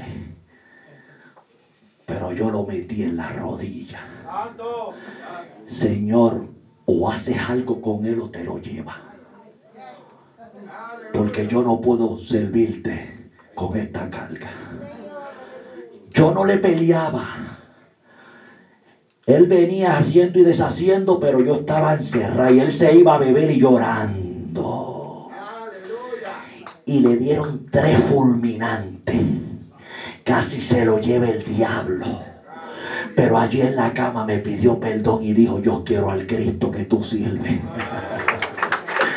Mire estos alrededores, mira, mira, mira qué lindo. Mira la iglesia, el templo. Eso lo hizo mi esposo. Deja que sea Dios quien le grite. ¿Estás teniendo problemas? Mételo en la rodilla. Al cabezón de la iglesia, pastor, mételo en la rodilla. Ayer hablamos un tema importante, pero no quita que hay unos cabezones que hay que decirle, diablo, cógelo en tus manos. Hazlo canto para que se salve su espíritu. Trégaselo al diablo. Fíjese, mire esto, hay gente que dice, no déjaselo al Espíritu Santo, que lo que el Espíritu Santo no puede hacer no lo hace nadie. Bueno, el Espíritu Santo trató con él y se lo tuvieron que entregar al diablo. Fíjate que hay cosas que hace el diablo que el Espíritu no hace. Fíjate, Pablo lo dijo. Porque es que el Espíritu trata contigo con amor. Con amor. Y no quiere la muerte ni la perdición del hombre. Pero cuando el hombre insiste, entrégaselo al diablo. Que el diablo lo va a machacar de una manera que, que o, o- o se va con el diablo o grita.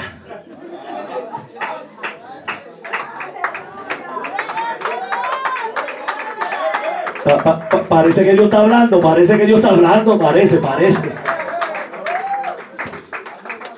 Porque la clave, mira, oh dulce oración, yo quiero hablar con Dios. Todo se resuelve, ¿cómo? Orando. Vamos a traer machinitas y embelequitos aquí. Vamos a empezar a traer bailarinas. Vamos a empezar a traer revoluces aquí que si aquel se inventó, porque eso es lo que ahora está de moda. No, hermano, nosotros no vamos con las corrientes de este mundo. Yo tengo un amigo que grabó y cuando fue una emisora de las más prestigiosas de Puerto Rico, que cuando fue allá a, presentarse, a promocionar su CD, el que lo estaba recibiendo le dijo, no me tienes que decir quién tú eres. Yo te conozco. Y él se quedó. Y sea lo que viene.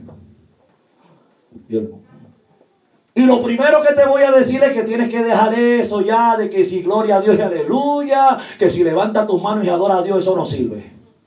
Si quieres crecer en esto, tienes que evolucionar. Gloria a Dios que Dios lo, lo iluminó. Y el consejo que yo le di es tienes que definirte. O quieres ser ministro o quieres ser artista. Y cogió el CD y dijo, lo siento entonces, me voy de aquí. Pero muchos han cedido. Empiezan humildes. Y cuando crecen ya viene la arrogancia.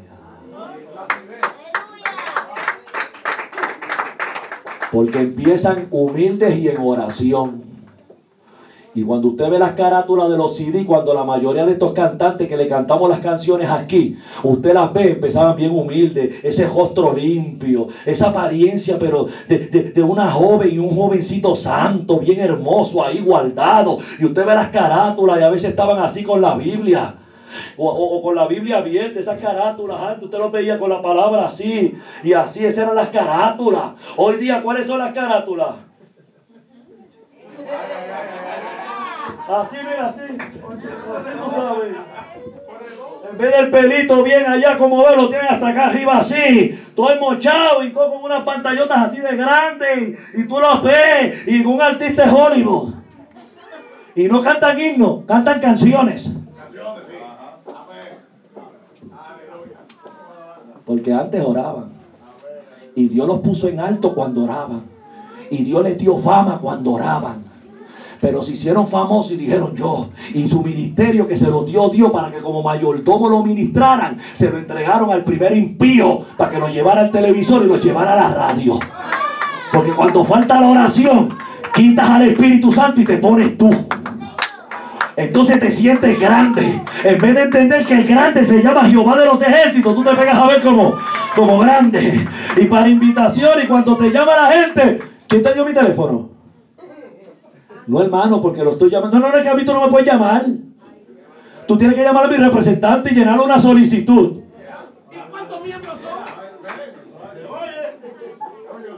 Mi hermano llamó a una los otros días. Y sacó cuenta y le salía la invitación en 50 mil. Bien famosa. Yo creo que es la mejor cantante que hay por ahí. 50 le salía.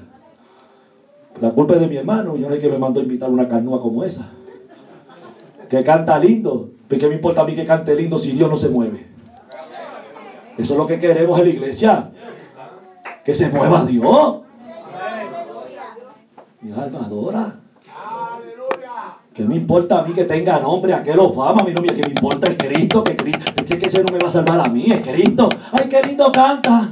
Y todo el mundo así, tú ves la gente llorando, ay, qué lindo es, pero la gente se va y sigue igual. No hay cambios. Para que haya cambios en la iglesia, la iglesia tiene que orar. Daniel tuvo un conflicto grande. Iban a matar a todos los sabios, astrólogos, a todos los, entendidos. Cuando Arios llega donde él a matarlo, ¿qué pasó? Es que el rey me mandó a matarlos a todos. ¿Pero por qué? Porque había que declarar el sueño y como nadie sabe, hay que picarle el pescuezo a todos. No, no, para, para, para, para, para. Dile al rey que me dé unos días. Dile que me dé unos días. Está bien, pues voy donde él. Mire, rey, hay un varón de los hebreos que pidió unos días y él le va a revelar el sueño. Y yo, pues, le di unos días. ¿Y sabe qué hizo Daniel? Fue donde saldrá Mesaya Benego. Le digo, mira, este es el asunto, hay un problema. En el reino. Nos mandaron a cortar la cabeza a cada uno de nosotros y a todos los sabios. ¿Por qué? Porque hay un sueño y una revelación que no se la da nadie al rey. Él está pidiendo urgente. ¿Y qué vamos a hacer? Vámonos en ayuno y vámonos en oración. Hay que pedirle a Dios que muestre y que revele. Ay, y se fueron en oración. ¿En qué? ¿En qué? En oración. En oración. Hay problemas, tienes una situación. No te vuelvas loco. Vámonos en oración. Señor, esto es lo que está pasando. Este es nuestro problema. Esta es mi crisis. Esta es mi crisis. Necesito tu ayuda ahora. Ya estaba él ahí llorando y de repente la visión. Ario, ve acá. Dile al rey que me reciba, que le voy a decir lo que hay. No hay sabio tu sueño, rey, ni entendido, ni nadie que te lo pueda revelar. Porque es que esto es una revelación que viene del Dios de los cielos. Y solamente Él la conoce y Él da la revelación.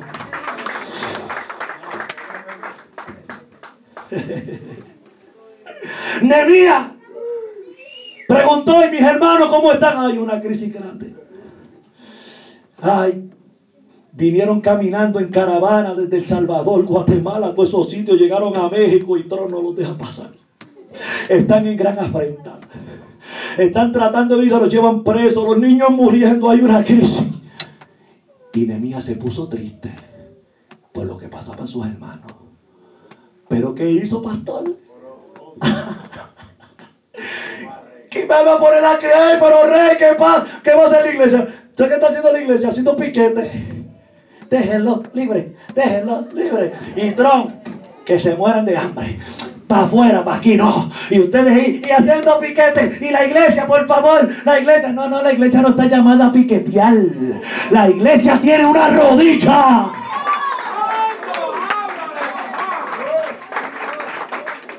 Ay, que son mis compatriotas. Pero tú estás al lado de acá. Llévalos en oración. A ver si se rompen las cadenas o no. Si Dios los quiere allá ministrando, predicando y ganándose almas. Y muriendo por causa del Evangelio. Aquellos que fueron dispersos en Pentecostés, después de Pentecostés. Cuando Pablo respiraba amenazas de muerte, tuvieron que dejar su país, tuvieron que dejar sus casas, tuvieron que dejar su familia. Pero ellos habían recibido fuego, habían recibido poder, habían recibido unción. Había un poder dentro de ellos tremendo. Que cuando fueron dispersados, Santiago le escribe a los dispersos, a los expatriados, a los que estaban por todas partes del mundo. Pero ¿sabe cómo se regó el evangelio? Porque aquellos no se fueron llorando, aquellos se fueron con Dios en el corazón. Y donde llegaban, porque, ¿qué, ¿qué le pasó que ustedes hacen aquí? Ay, ay, ay. Ay, y hablaban tres lenguas primero. Se sacudía. Y después decían, es que Cristo, Jesús de Nazaret, que murió en aquella cruz, nos salvó. Pero ¿y cómo tú puedes estar tan contento? Es que Él se fue, pero envió su Espíritu Santo. Y es una experiencia tan linda, Él está dentro de mí, no me importa si tengo casa, si me quedo como indocumentado, o si estoy en mi país, o si me mandan por Europa o para Alaska. Llevaban a Cristo en el corazón. Llevaban a Cristo en su vida y el Evangelio se esparció. A Esteban le costó la vida. Pero a la primera pedra vio el cielo abierto. ¿A quién no le gustaría morir así? Yo he hecho una pedra, ¡pay!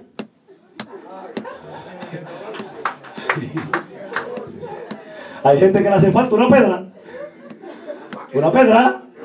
Y ¡pay! Cuando fue así que se sacudió, miró y veo el cielo abierto.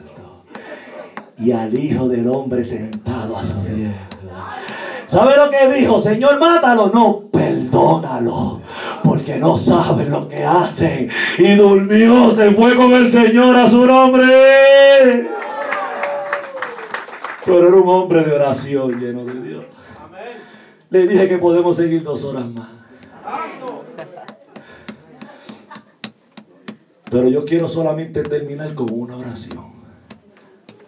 Porque es que hablando de oración no nos podemos ir sin orar. Lo que hace lucir a muchos predicadores es que cuando se hace un llamado se llena el altar. Y es importante acercarse al altar.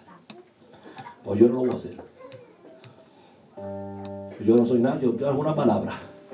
¿Y de qué vale que yo te haga ya un llamado al frente y que tú vengas acá para que yo ta, ta, ta, y te vayas igual? Se supone que esto sea una relación personal. Porque en esta campaña Dios ha venido a encontrarse contigo para que entres a cuenta con Dios. Porque usted cree que estos pastores Dios los trajo. Porque son de Él. Y es algo que saben. Pero Dios se lo quería recordar. Y va a haber éxito en sus ministerios. Porque no hay que inventar otra cosa. Pero ¿qué vamos a pedir? Vamos a pedir para que Dios nos dé a cada uno de nosotros espíritu de oración. No tengo tiempo, sácalo. Tu tiempo de oración es más importante que el trabajo. Es más importante que todo. Los hermanos van para Nicaragua. Hay que orar para que ellos puedan hablar con denuedo la palabra. Y mientras ellos están allá, la iglesia está acá. Pedro y Juan fueron presos. ¿Y qué hacía la iglesia? Ah, ¿qué hacía la iglesia?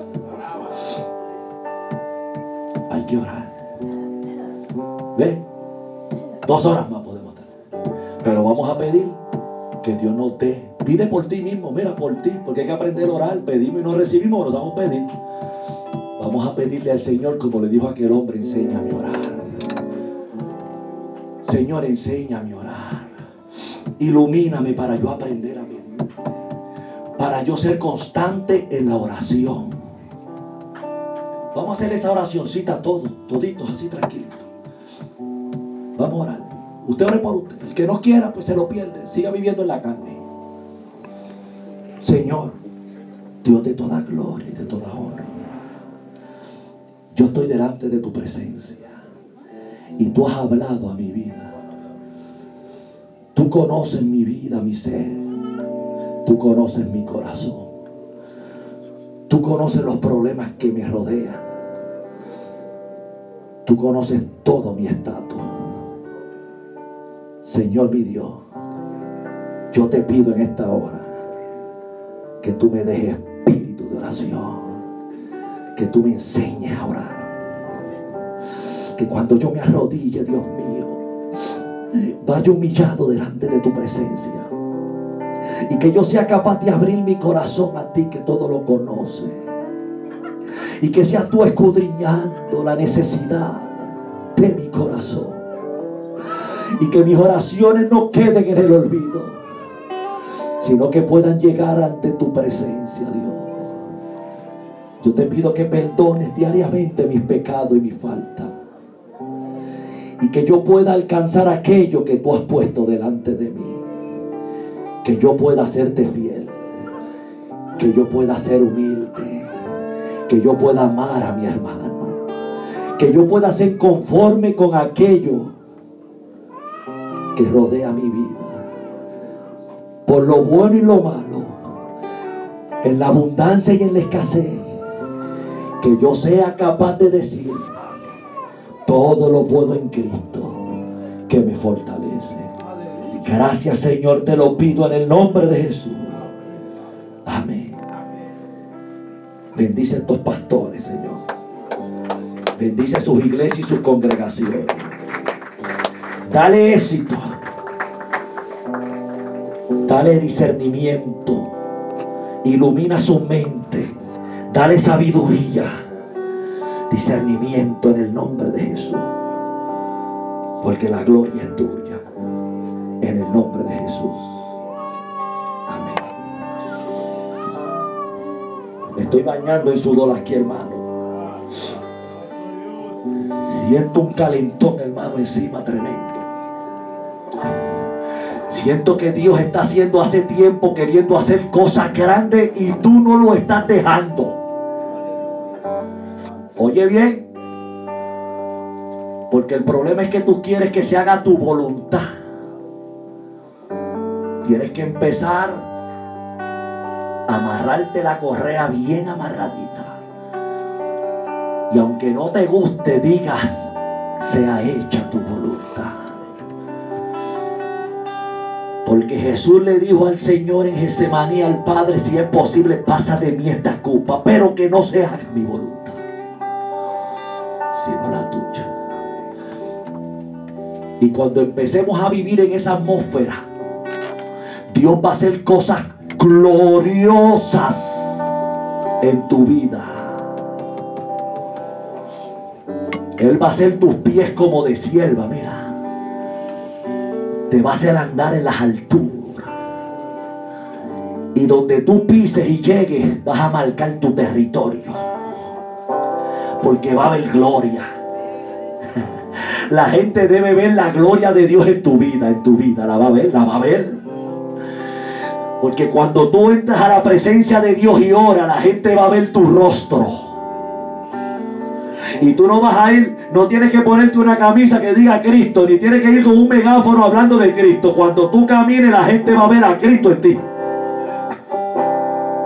Va a ver la diferencia. Y las almas se van a convertir y van a decir, ¿a qué iglesia tú vas? Oye eso. ¿A qué iglesia tú vas? Yo quiero ir a la iglesia que tú vas. Pero mira, a ti te queda una más cerca. No, no, yo quiero ir a la tuya. Porque tú tienes algo diferente. ¿Sabe por qué? Porque hay un Espíritu Santo que está en ti que va a hacer la diferencia. Los pastores, oiga, por este pastor no es igual.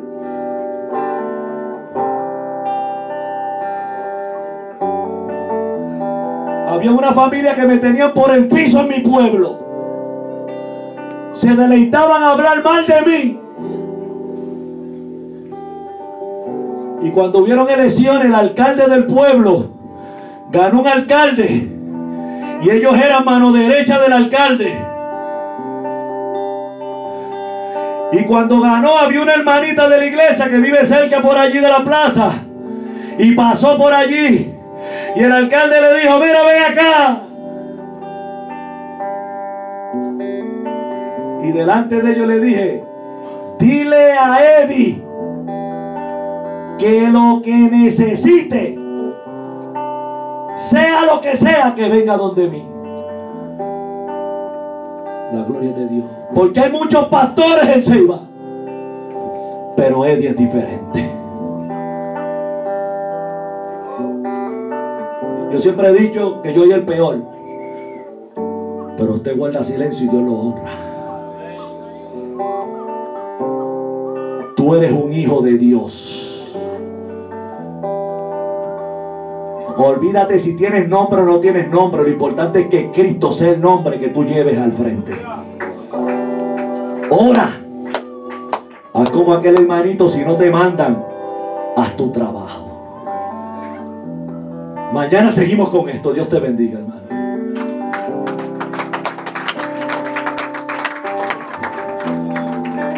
Gloria a Dios. Déselo fuerte, déselo fuerte.